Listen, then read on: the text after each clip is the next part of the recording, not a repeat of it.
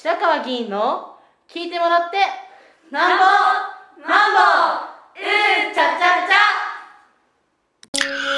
ゃ、えー、皆さんおはようございます。今日はあ10月の12日、えー、すめ。10月の18日、えー、火曜日です。えー、今日はあ柳井から雨がずっと降っておりまして、えー、今朝も4時過ぎに起きましたが、やはり雨が降っておりましたので、えー、今日の朝の駅頭は、まあ、中止をいたしました。で、えー、今日はですね、えー、っと、もともとは北越谷駅東口で、えー、午前6時前から、駅頭を実施する予定でしたが、まあ、雨で中止しましたが、え、っと、そのままですね、終わったら家に帰らずに、そのまま市役所に向かうようにしておりました。えー、実はですね、えー、年に一度、市の職員の皆さんを対象とした健康診断が行われることになっておりまして、え私もその健康診断をできる、まあ、対象の一人となっておりますので、毎年ですね、えー、まあ、身長体重はもちろんのことですが、視力とか、えー、っと、聴力とか、それから血液検査とかですね、えー、内、内心とか、まあ、いろんな、こう、検査をしてもらって、まあ、2週間後ぐらいにその結果が出るので、えー、まあ、あの、非常にいい、いい、なんていうんですかね、えーえー、年に一度必ず定期的に受けることはいい、いいことの結果を生んでまして、えー、っと、いつもですね、えー、っと、高圧剤を飲んでるので、えー、行きつけのですね、ホームドクターの先生の時には必ず、その結果表を持ってですね、えー、いろいろ、あの、指導や診察をしていただいております。で、えっと、今日の夜ですが、今日はですね、午後7時から埼玉整形セミナーの運営委員会を、これはまあ私の事務所で行います。えー、で、えー、来年のですね、統一選挙に向けて、えー、候補者、まあ、特に市議の候補者、あまあ、これ、越谷市に限りませんが、いくつかの埼玉県内の自治体の候補者の方全員にですね、えー、アンケート調査をにお答えいただいて、それをネットで公開した上で、えー、そして、えーまあ、シンポジウムといいますか、あ我ら統一地方選挙を各戦うとかいう、まあ、これは仮のテーマです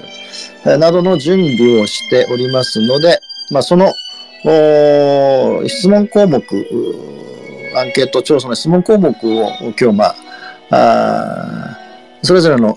運営員が素案を作りましたので、それを持ち寄って今日話すというようなことをやる予定にしております。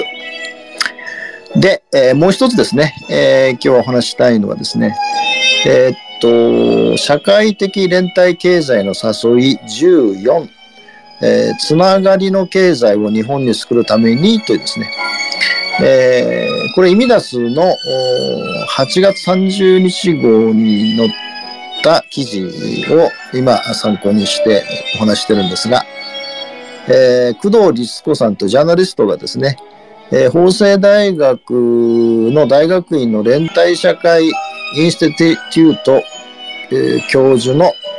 えー、伊丹健太郎さんに、まあ、インタビューをしたものが、まあ、文章化されて、えー、載っております。えー、で、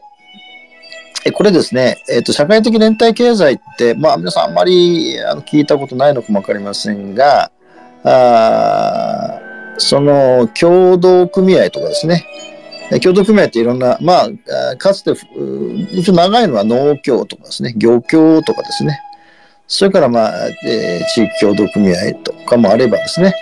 まあ、NPO とかですね、企業とか市民グループとか、まあ、いろんなものが社会的連帯経済の、まあ、を推進していく母体になるわけですが、えー、っと、その、まあ、いわばですね、えー、っと、営利企業ではなくてですね、えー、社会的連帯経済っていうのは、その、営利を目的として、えー、設立する一般的な企業とは全く違ってまして、えー、事業という、まあ、もちろんその営業を事業するんですが、その事業と運動ですね。運動という2つの側面を持っていると。えー、これが特徴的です。で、日本はですね、実は、あの、この1970年から80年にかけてものすごくこの発達をしてですね、えー、共同組合運動が全国に広がって、もちろん組合も拡大したんですね。えー、ただし、えっ、と、1990年から2000年にかけてですね、あの、まあ、規制緩和とかですね、えー、グローバリズムとか、あそういうのがどんどん起きてですね、えー、例えば農協なんかも、あの一括して機械を購入するとかですね、農薬を購入するとかあったんですけど、あまあ、要するに規制緩和がどんどん起こっててですね、コストとか利益を上げられないということで、えー、まあ、次々とこう、なんか停滞をしていきます。で、えー、他のところもですね、えー、新重機、新重視経済がどんどん入っていってですね、どんどんどんどんですね、えー、この運動が停滞をし、なおかつですね、まあ、2003年にですね、えー、地方地方が改正されて、まあ、これはもう越谷市などでももう広く、まあ、越谷だけじゃありませんが、まあ、全国の自治体で広く採用されている指定管理者制度。えー、指定管理制度っていうのはですね、えー、公的な施設での事業運営をですね、民間組織が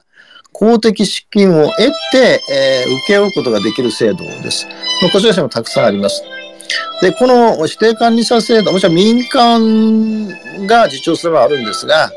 あ NPO とかがですね、えーえー、その行政サービスの委託先になったりして、で、その行政がその地域に必要だと考えて、あの求めるサービスを行政に代わってまあ実施するということになったんですが、えー、まあ、この要するに維持していくというのは大変で、結果的にですね、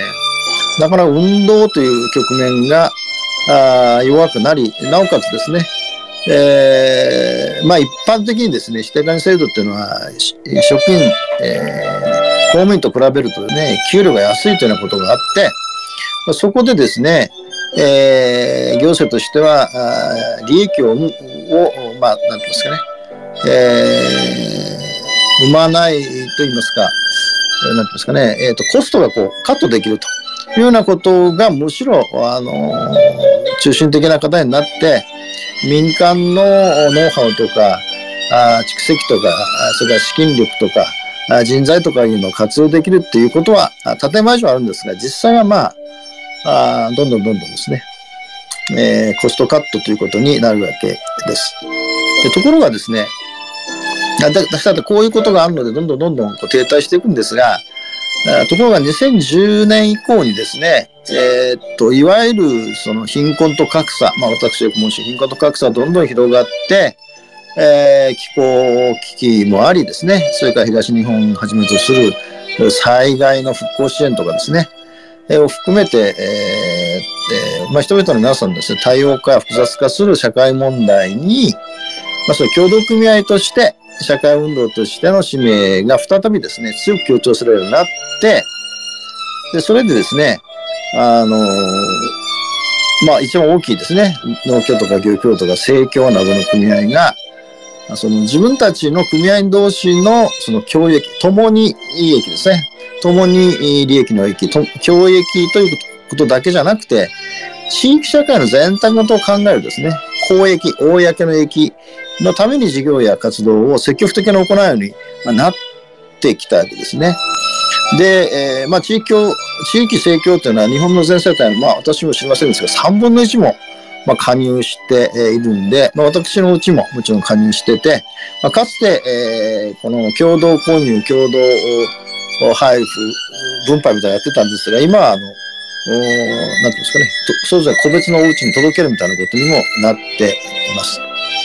で、えー、一方、そういう機運があるので、この前ですね、ワーカーズやワーカーズコレクティブなどを中心とした労働者協同組合というのが法制化をされてますますですね、社会的な大きな資本として、この労働組合というのの意義が、位置が高くなってきていると。ところがですね、で、問題はですね、日本、まあ、スペインとかはものすごく進んでるんですけども、えー、問題はですね、えー、伊丹先生はこう指摘されてるんですね。日本では民主主義の価値が消えされてるということです。例えば、日本政府は今 SDGs の実現を掲げ、えー、旗振り役としていろんな場でアピールしています。SDGs は政府も自治地方自治体も企業も市民も受け入れやすいからです。ところが、社会的連帯経済はそうはいかない。SDGs の3つの柱は、経済、社会、環境などに対して、社会的連帯経済は、経済、社会、そして民主主義だからですと。経済を市民の手に取り戻す経済の民主化を掲げている。えー、日本には欧州やラテンアメリカのような民主主義の構築や実践の経験が乏しく、そこでなかなか理解されないのです。えー、持続可能な社会を築くために市民がつながり、民主的な経済システムを作っていくという、そう訴えても、行政や企業はもちろん市民すら簡単に乗らないと伊丹さんは嘆くと言われています。でこれもですね、ずっとこの間申し上げている通り、えー、結局のところはですね、これ自治の現場、地域で市民の皆さんがどういうふうに行動するかということにもかかっているんですね。ですが、ですがですね、一方、この、こういう活動をするっていうのは、その、例えばワークライフバランスと言われるような、えー、その仕事と家庭の両立というぐらいのしか意味が理解されてませんが、まあ、家庭の時間すらそのままならないようで、まあ、地域活動とかですね、サードプレイス、まあ、家庭や職場以外の街の居場所は全くないわけで、あるいは女性の皆さんはですね、えー、非正規雇用で、えー、男女ともにですね、とにかく、えー、働きになっているということなので、実はその社会構造のその基本である労働の現場ですね、あるいは労働組合がきちんと機能するとか、あるいは社会保障がきちんと機能するとか、あ当然ですけど、女性の非正規雇用だけでなくて、えー、非正規雇用自身は悪いわけじゃありませんが、極めて劣悪な条件で働かざる得ないというようなことそのものをですね、大きく変えていくということとつながっていく社会的連帯経済ということになればですね、えー、ずっとこう循環型の経済、地域の経済ということが実現をされていくということになるというふうに受け止めております。まあ、今日は社会的連帯経済、えー、ということについて、えー、お話をいたしました。以上です。